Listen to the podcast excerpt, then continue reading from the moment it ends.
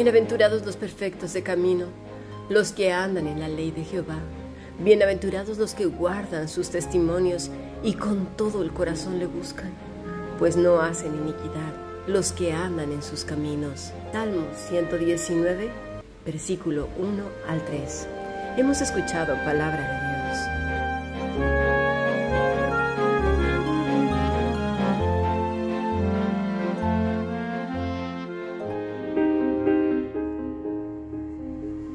La Fundación Bíblica te invita a participar tanto de esta aula internacional hoy apegados a él, como a sus cursos online en mol.fundacionbiblica.com. También Adoración de Siervos todos los martes a las 7.30 de la tarde España a través de nuestro canal de YouTube. Para cualquier información escribe a fundacionbiblica.gmail.com. Aprendamos juntos del Maestro. Te esperamos.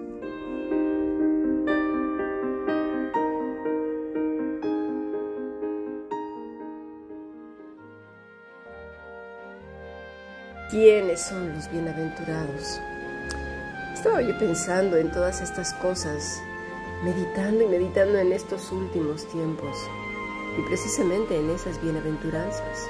Hace unos días leí una noticia que me dejó verdaderamente impresionada, porque realmente no había escuchado cierta palabra para esa eh, expresión. Mira, lo voy a decir así. Los principales encabezados de los diarios decían así, Rusia se prepara para una guerra colosal.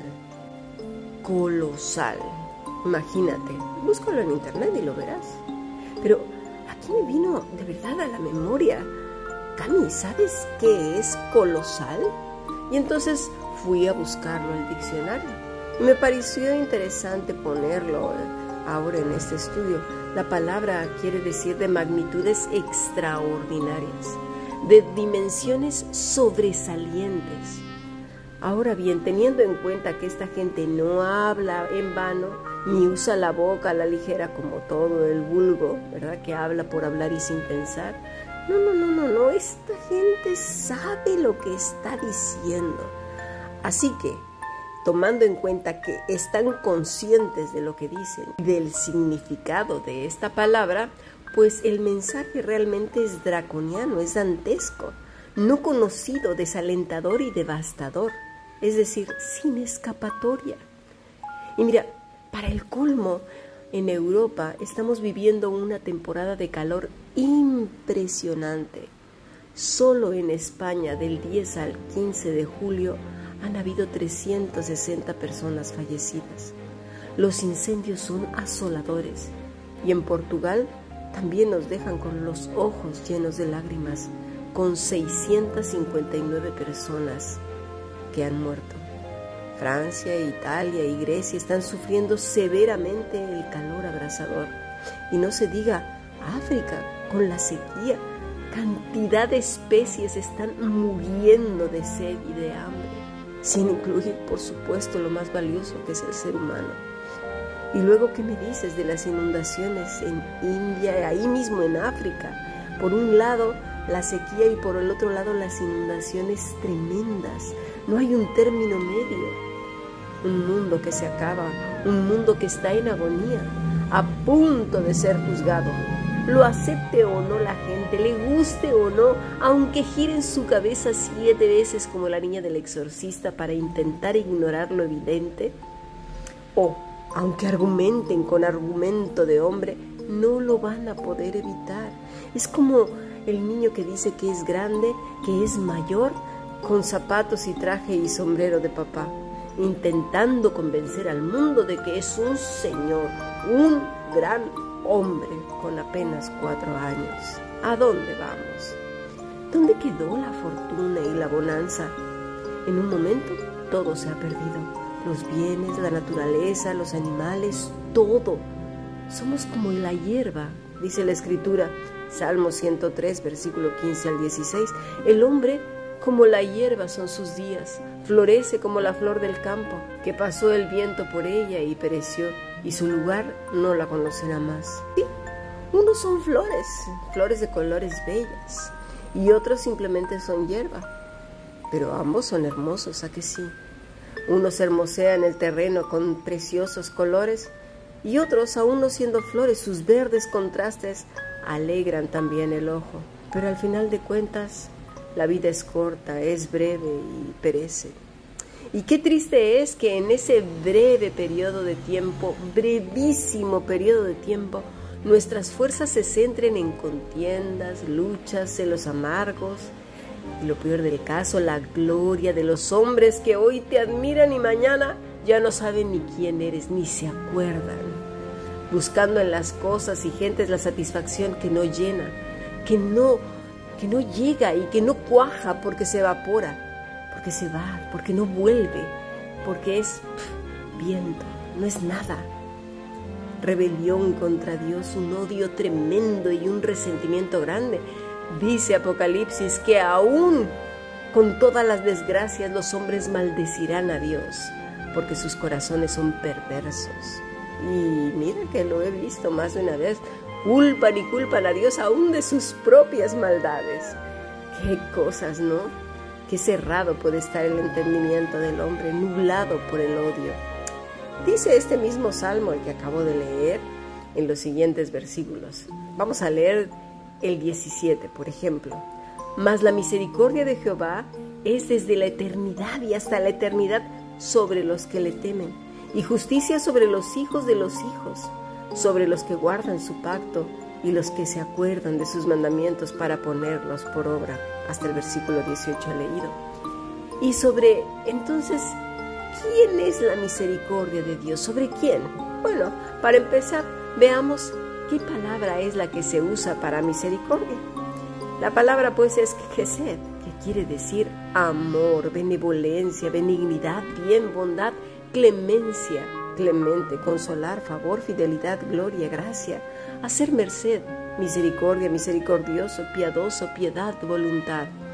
Entonces, esa misericordia, ese ese amor, benevolencia, benignidad, gloria, hacer merced, misericordia, misericordioso, piadoso, todo eso, ¿para quién es?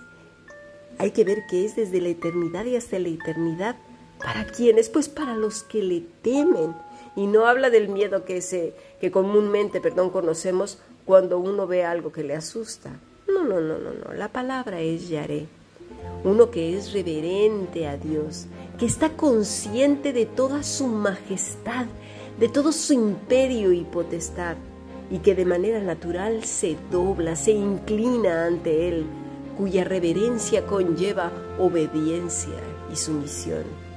Los que entiendan, entiendan, por favor, y los que perseveren en la irracionalidad y tosudez, permanezcan en ella, que al final del recuento todo se verá todo se sabrá.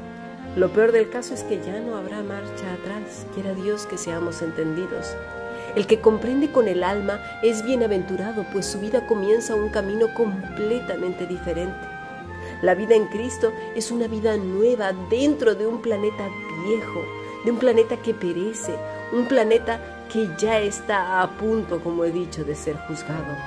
Gente vieja, muerta, loca en sus locuras de maldades, de vicios, en sus propios razonamientos, en sus propios juicios.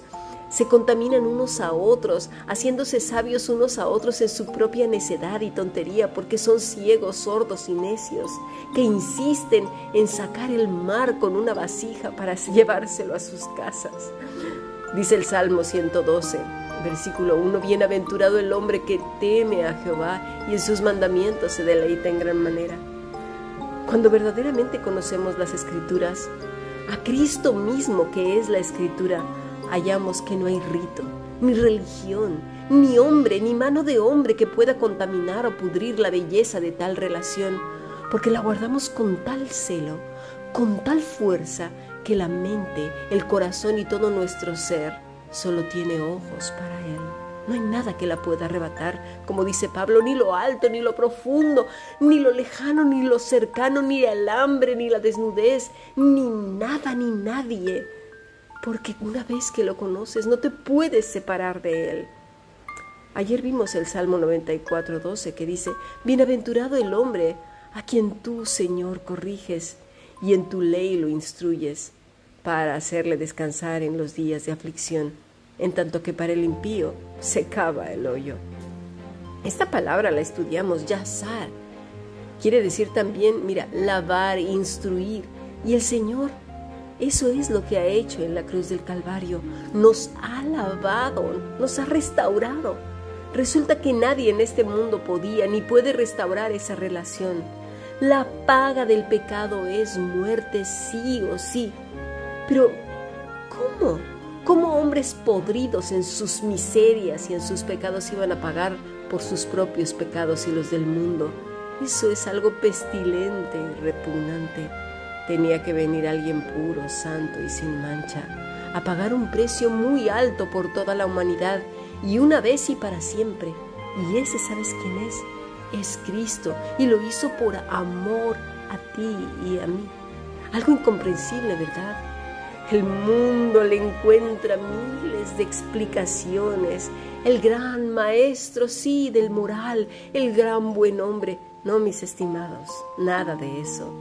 Hay quienes hasta hoy se burlan. ¿Y sabes por qué? Porque en su religiosidad les parece poco. Porque, para empezar, tampoco se sienten pecadores porque miden el pecado sobre la base de los genocidas y no sobre la rebelión tan grande en contra de Dios, de no creer en Él, de no adorarle, de no tener reverencia delante de Él, de no reconocer toda su majestad y potestad, sino simplemente mencionarlo como una simple fuerza que llena el universo, por favor. Además se burlan porque no conocen a Cristo, no saben ni de qué se burlan, no entienden ni quieren entender. Ese es el pecado que venimos arrastrando hasta hoy, rebelión, maldad, hastío hasta su máxima expresión. No queremos recibir instrucción, queremos ser nuestros propios maestros o que otros mortales que se van a pudrir ahí entre la tierra y sus ojos serán comidos por los gusanos igual que su cerebro y perecerán y se perderán. ¿Los creemos los maestros, los que saben? Por favor, a veces creemos lo que ellos mismos se han inventado. Y como ya he dicho antes, malamente creen que las escrituras han sido creación de hombre y todo por no conocer, todo por creer lo que otros han dicho, por caminar, perdón, el camino de la oveja torpe. Pasemos a nuestro siguiente